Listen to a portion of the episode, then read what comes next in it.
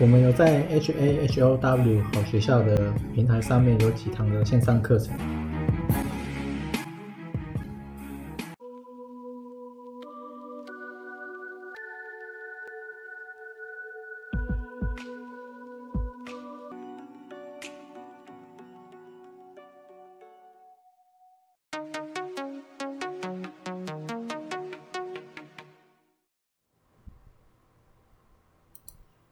今天是二零二二九月五号，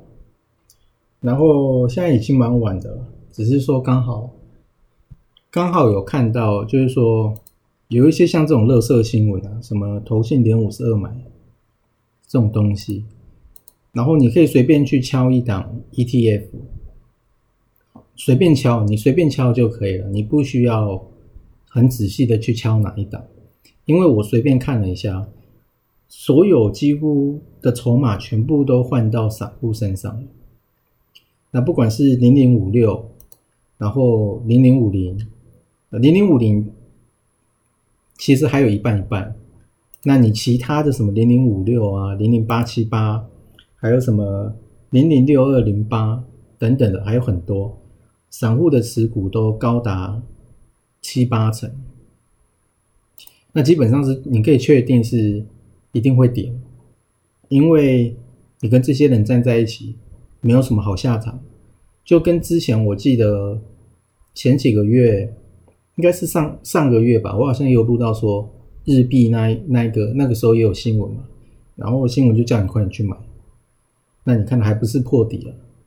所以都是这样子，你跟这些人站在一起没什么好事，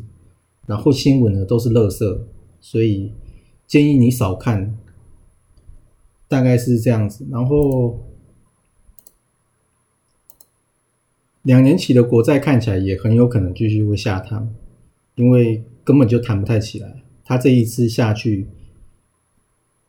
一个下降的切线很明显嘛，完全都没有弹过。然后美元也是持续在创高，所以你看钱回去美国好像已经很多了，不过它还是继续在回去当中。这个。这个事没有要改变的感觉，然后另外好像好像要发什么和皮书嘛，我这个我不是很确定有没有这个东西，但我好像有听到，反正就是基本上就是比较便宜的，然后加上说你看到筹码全部都在散户的手上，那你就知道一定会跌很久。我自己是看衰到明年的第三季末，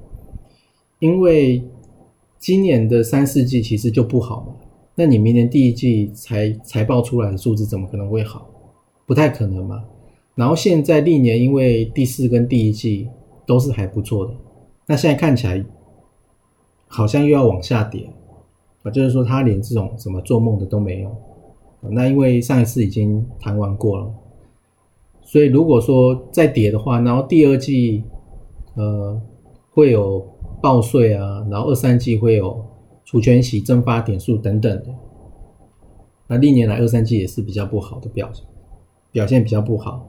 所以可能就是直接看衰到第三季末，明年第三季末、第四季初。然后另外也是有很多人已经知道现在不好做了，